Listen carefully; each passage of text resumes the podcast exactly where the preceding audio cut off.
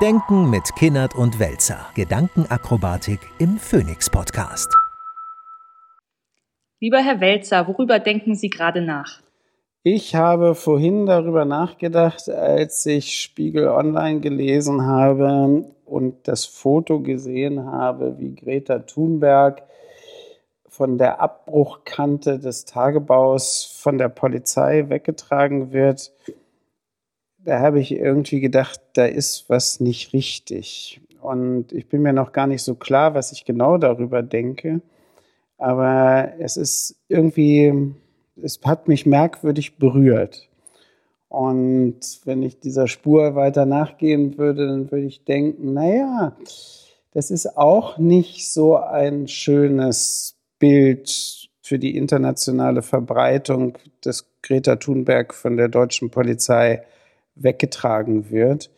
Und das ganze Lützerath-Thema und alles, was dazugehört, ist ja eins, wo man, glaube ich, mal wirklich intensiv darüber nachdenken muss, wie man aus dieser Verfahrenheit der Konfrontation und des unzulänglichen Klimaschutzes und der, wie soll man sagen, demoralisierenden Wirkung, die das gerade auf junge Menschen hat, wie man aus dem Mist irgendwie rauskommt. Ich ähm, kann viel auch mit dem Begriff der Verfahrenheit anfangen in der Szenerie. Was ich so irgendwie befremdlich finde, ist, dass die Rollenaufteilung so ganz komisch ist. Also es ist ja nicht so, dass das von einer CDU-Regierung beschlossen wurde, ist, dann sind da grüne Aktivisten und so weiter. Also dass man irgendwie so geklärte Fronten hat, sondern es hat sich ja in den letzten Jahren so entwickelt, dass wir eine extreme auch grüne Dominanz haben, auch in den Institutionen. Also der, der Konsens, der da ja irgendwie der Kompromiss, der da ausdiskutiert worden ist, der ist ja auch von Robert Habeck mit ausdiskutiert worden. Wir haben ja auch eine Wirtschaftsministerin in Nordrhein-Westfalen, die grün ist, also eine grüne Wirtschafts- und Umweltministerin. Die teilweise sind ja auch Verantwortliche in den Polizeistrukturen ja über quasi ähm, grüne Verantwortliche, haben es in die Ämter geschafft. Also für mich ist es ein bisschen komisch, dass ich die Situation auch so extrem verfahren finde, weil da Leute Rollen einnehmen, obwohl sie auf einer Parteiebene ja relativ nah zueinander stehen. Aber das ist, glaube ich, ein Irrtum. Ich glaube, das ist nicht mehr so. Also ich habe auch vergangenen Sonntag mir Anne Will angeschaut, wo dann Luisa Neubauer und Ricarda Lang in einer Sendung sind. Und das erinnerte mich wirklich daran, an frühere Konfrontationen zwischen jungen Aktivistinnen, Aktivisten und etablierten Parteipolitikern von der CDU oder so. Weil die Argumentation ist dann immer die gleiche, die von der etablierten Seite kommt, dass man das Anliegen teilt, dass man das versteht, aber dass jetzt doch so viel Zweckrationalität und sowas an den Tag gelegt werden muss, dass man das jetzt akzeptieren muss. Und die Grünen sind einfach so unfassbar Mittelstands etabliert und Status quo konform. Also dass der Umstand, dass Luisa Neubauer und Ricarda Lang in derselben Partei sind, das ist sozusagen nur noch ein surrealer Sachverhalt. Aber was bedeutet der aktuelle Stand? Bedeutet das, dass es ein Reifeprozess in der Grünen Partei ist, weil man sich eben jetzt mal mit Verantwortung konfrontiert sieht und nicht immer nur fordern kann? Oder heißt es umgekehrt, dass man auf die Grünen nicht mehr zählen kann, weil sie jetzt etabliert sind? Ich würde letzteres sehen. Also ich würde das so sehen, die würden natürlich ganz strikt dagegen argumentieren, eben genau mit dem Punkt, dass Realpolitik etwas anderes ist und das Schließen von Kompromissen erfordert und alles Mögliche und dass es immer noch besser ist, wenn Sie an der Regierung sind, als wenn die FDP an der Regierung ist, bla bla bla. Da gibt es ja sozusagen das unfassbar weite Arsenal von Gründen. Aber das ist eigentlich mein Punkt. Ich kann die Aktivistinnen so gut verstehen, weil die Dringlichkeit, auch die empfundene Dringlichkeit dessen, was politisch getan werden muss, steht in so einem radikalen Gegensatz zu der praktizierten Politik und diese Lücke, die dazwischen ist, so dass man eigentlich sagen muss, okay, diese Menschen, die jetzt klimapolitisch ja keine Revolutionäre sind, sondern sich nur auf die Wissenschaft beziehen und auf bereits international akkordierte Beschlüsse beziehen, laufen sozusagen gegen den Schrank permanent. Deshalb verstehe ich deren Impetus. Und ich verstehe genauso auch diesen Impetus gegen dann diejenigen, die meinen, sie drehen da gutwillig noch irgendetwas. Also da ist so eine riesige Lücke dazwischen und die beschäftigt mich. Und die Lücke gibt es ja auch schon allein, wenn man nur auf diesen Binnendialog bei den Grünen schaut. Also wenn man jetzt CDU, FDP, alle anderen mal rauslässt, dann gibt es das ja immer schon noch. Und eigentlich müsste das ja eine ähm, parteilich nahe Szene sein, in der man zumindest mal denken würde, dass man vertraulich miteinander sprechen kann, dass man diskret miteinander sprechen kann, dass so eine Vertrauensbasis da ist, dass man eine Ansprechbarkeit hat und nicht so eine Sprachlosigkeit wie bei total irgendwie ähm, ja betonierten eigentlich Perspektiven, wenn man jetzt einen jungen grünen, äh, linksgrünen Aktivisten hat und einen eher Elder Statesman von der CDU oder sowas. Und selbst da funktioniert es schon nicht, dass die zusammen ähm, einen Sprachraum finden. Genau. Und das ist hochgradig irritierend. Ja, ich glaube, es hat in der Geschichte auch Phasen von Sprachlosigkeit zwischen Jusos und SPD gegeben meinetwegen sozusagen, wenn die Jusos sehr stark wirklich in eine dezidiert sozialistische Richtung wollten, Stamokap und so weiter, und das bei den etablierten Sozialdemokraten Schüttelfrost und, und hektischen Ausschlag hervorgerufen hat. Aber es ist trotzdem, also ich spreche mal so unfertig, die Unvereinbarkeit des verzögerten und rausgezögerten und abgemilderten und kompromisshaften Handelns und die empfundene Dringlichkeit auf Seiten derjenigen, die da aktivistisch unterwegs sind. Das ist etwas, was man nicht mehr zusammenbringen kann. Also da kann man dann auch nicht sozusagen altväterlich oder altmütterlich erklären, ja, Frau Neubauer, also so ist es, aber dann in der, und wir haben ja so viel erreicht, sondern das ist sozusagen so sachunangemessen, glaube ich, aus der Perspektive, aus der aktivistischen Perspektive. Und diese aktivistische Perspektive hat ja genau deswegen auch ein Recht, weil es stimmt ja, dass es unangemessen ist. Das ist ja sozusagen jetzt keine Verhandlungsfrage, ist es angemessen oder unangemessen, sondern das, das stimmt ja einfach. Und insofern glaube ich, wirft das auch mittelfristig noch große, auch gesellschaftspolitische Probleme auf. Aber ist dann das Verhalten der jungen Aktivisten dementsprechend ähm, nicht zu kurz gedacht? Das sind ja alles Kompromisse, die sind ja wahrscheinlich sogar teilweise ja schon jahrelang irgendwie äh, fest. Und jetzt dann kurz öffentlichkeitswirksam ähm, etwas zu boykottieren, das ja eigentlich demokratischer Konsens ist, ist ja das eine.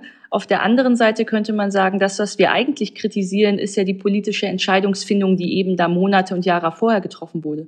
Das heißt, vielleicht könnte es effektiver sein, eben nicht genau das, was schon beschlossen ist, in dem Moment öffentlichkeitswirksam anzuprangern, sondern die Entscheidungsfinder in ihrer Verantwortung eigentlich anzumahnen. Ja, aber da läuft man ja ins Leere. Also das ist ja vollkommen klar, dass meinetwegen Lützerath, ähm, das ist sozusagen klimapolitisch eine Petitesse, das Ding. Aber es hat eben diese hohe symbolische Kraft, weil daran kann sich etwas manifestieren. Weshalb mich, glaube ich, auch dieses Foto der weggetragenen Greta Thunberg so beschäftigt, weil das hat natürlich auch eine hohe symbolische Kraft. Ja? Wenn jetzt eine eine Person, die für die internationale Klimabewegung steht, die überall gesprochen hat, ja, in Davos und sonst wo. Und so, und das könnte man jetzt so übersetzen, das nützt aber alles nichts, weil am Ende wird sie einfach weggetragen. Da steckt ja auch eine hohe symbolische Kraft darin und diese Kraft übersetzt gewissermaßen dieses Gefühl, blockiert zu sein, dieses Gefühl, das, was man für richtig und notwendig hält, nicht übersetzen zu können und sowas. Das, das symbolisiert sich da alles drin. Und ich, ich glaube, das ist schlecht, auch was da künftig passieren wird. Glauben Sie, dass das eigentlich an den Zielen der Klimabewegung dann auch vorbeigeht? Also ich meine, das, was Sie versuchen, ist eben jetzt ein öffentlichkeitswirksames Symbol dazu schaffen, ähm, dass die Leute hinschauen, dass man da vielleicht noch mal andere Mehrheiten demokratisch reaktivieren könnte. Und gleichzeitig habe ich das Gefühl, dass sogar wenn es diese ganzen Binnendialoge der Grünen überall gibt und ähm, ja auch viele ähm, Medienreportagen ja eigentlich sehr wohlwollend geframed sind, dass es trotzdem so scheint, als radikalisieren sie sich immer mehr und entwickeln sich immer mehr von der Mitte weg. Nicht von ihren Forderungen, die ja wissenschaftskonform sind und eigentlich ähm, bürgerlich auch zentral sind, aber von der Art und Weise ähm, merke ich, äh, wird, rutschen sie weiter nach links. Und ich glaube, das ist weniger anschlussfähig. Das kann alles sein. Da können wir dann das nächste Mal auch drüber diskutieren. Ich kann mit dem Begriff links in diesem Zusammenhang überhaupt nichts mehr anfangen. Weil es geht hier ja gar nicht um politische Lager, sondern es geht, deshalb beziehen Sie sich ja auf die Wissenschaft, es geht sozusagen um eine unpolitische Begründung für ein Handeln, was man macht. Aber ich finde das überhaupt nicht links. Ich finde auch diese letzte Generation nicht links. Und ich würde Ihnen in der Weise zustimmen, dass es eine Form von Radikalisierung gibt. Aber das ist im engeren Sinne gar keine politische Radikalisierung, sondern es ist eine Art Radikalisierung der gefühlten Verzweiflung. Ja? Und das meine ich, das ist ja auch nicht gut, weil darin liegen Eskalationspotenziale und sowas, die, die man gar nicht haben will und die für keinen der Beteiligten gut ist. Und, aber ich glaube, das ist so, wir haben ja mit dem Begriff der Verfahrenheit angefangen. Also man müsste eigentlich intermediäre Gruppen haben, die diesen Diskurs wieder in den politischen Raum zurückführen und in den demokratischen Raum zurückführen. Weil die etablierte Politik kann das nicht und die anderen können es letztlich auch nicht. Also die Logiken sind mittlerweile so weit voneinander entfernt. Und das glaube ich, da, da muss man was tun. Was mich noch mal so ein bisschen irritiert, ist ähm, auch, wie wir immer drüber sprechen, die alten etablierten und die jungen Klimaaktivisten. Und ich glaube, das ist etwas, was es auch schwierig macht, dass die beide auf Augenhöhe miteinander sprechen können. Denn es gibt ja genauso gut auch ähm, junge Bürgerliche, die sagen irgendwie, ich kann mit diesen Degrowth irgendwie äh, Forderungen nichts anfangen und ich möchte ja eigentlich hier Innovation und Elon Musk und so weiter. Das würde ja auch ein Bild von einer jungen Generation komplettieren, wenn die teilweise auch ansprechbar wären auf eine Art und Weise. Und genauso, wenn man auf einer höheren Altersstufe oder auf einer parteilichen Altersstufe ähm, diejenigen hätte, die da miteinander diskutieren. Aber ich habe das Gefühl, dass allein ähm, die Ausgangssituation, dass wir glauben, das sind junge, radikale Klimaaktivisten und alte Bürgerliche da äh, von Grünen wie von der CDU, dass das schon mal so eine Inbalance eigentlich in die Handlungsposition bringt.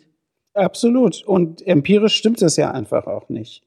Nicht? Also bei der letzten Generation sind ja auch irgendwelche älteren Leute dabei, und ich fand das bei der Anne Will-Runde so verschärft. Ich meine, wie groß ist denn der Altersunterschied zwischen Luisa Neubauer und Ricarda Lang? Der ist ja gar nicht vorhanden. Ja? Und sozusagen, das handelt sich dabei nicht um einen Generationenkonflikt, sondern es handelt sich um einen Konflikt zwischen sich immer verfestigen der ich weiß gar nicht, was da ein Komparativ ist, also eine Beharrung, die sich immer weiter verfestigt auf der einen Seite und ein Wille zur Veränderung, der sich immer weiter radikalisiert.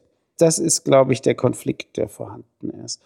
Und das ist, glaube ich, im Moment sozusagen noch in einer zarten Entstehungsphase, dieser Konflikt. Aber solche Konflikte haben schon Potenzial, sich sehr stark zu entwickeln und zu eskalieren. Mein Gefühl ist, dass wenn dieser Konflikt als ähm, Generationenkonflikt wahrgenommen wird, und ich habe das Gefühl, dass das zunehmend journalistisch auch so gemacht wird, dass das ja eigentlich die Debatte entpolitisiert. Richtig. Weil dann geht es nicht ganz genau um die politischen Alternativen und die politischen Kompromisse, sondern dann geht es um die kleinen Jungen, die es vielleicht noch nicht wissen oder die zu radikal sind und wir Älteren, die es besser wissen und so weiter. Das entpolitisiert ja eigentlich die Sachebene. Ganz genau, ganz genau.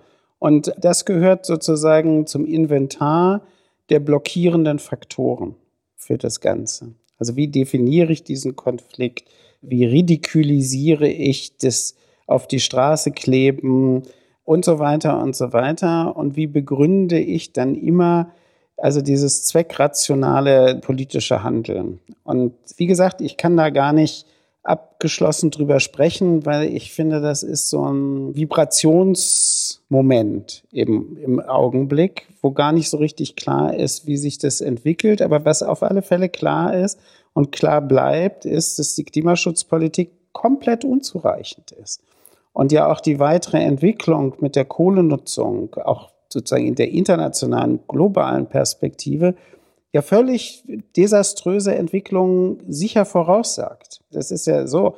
Und deshalb verstehe ich immer diese Position der Aktivisten, Aktivistinnen, obwohl ich ihre aktivistischen Aktionen selber überhaupt nicht, also besonders gut finde. Ja, äh, da könnte mir auch, glaube ich, viel interessantere Formen einfallen.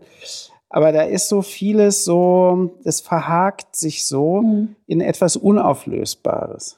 Ich nehme damit daraus, dass ich denke, dass an dieser Verfahrenheit und an diesem Stillstand ja alle irgendwie mitverantwortlich sind. Also das liegt schon auch, finde ich, an so einer Klimabewegung, die extrem dann akademisch daherkommt und dann eben die arbeitende Mitte der Gesellschaft auf der irgendwie Hauptstraße irgendwie blockiert. Für mich hat das schon auch was damit zu tun, äh, wie die Grünen eben in ihren eigenen äh, Vertrauensräumen eigentlich über solche Themen sprechen. Es hat was für mich mit einem Journalismus zu tun, der daraus einen Generationenkonflikt macht. Also ich nehme daraus, dass diese Verfahrenheit ja eigentlich schon sehr viele Verantwortliche kennt und nicht nur den einen. Sehe ich auch so.